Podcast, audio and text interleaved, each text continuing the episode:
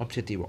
El Ejecutivo Federal es el encargado de vigilar el cumplimiento de las disposiciones legales que rigen las relaciones laborales entre el instituto y los servidores públicos bajo su adscripción, así como coordinar las acciones de protección civil y de seguridad e higiene en el trabajo. De igual manera, desarrollar las demás funciones inherentes al área de su competencia.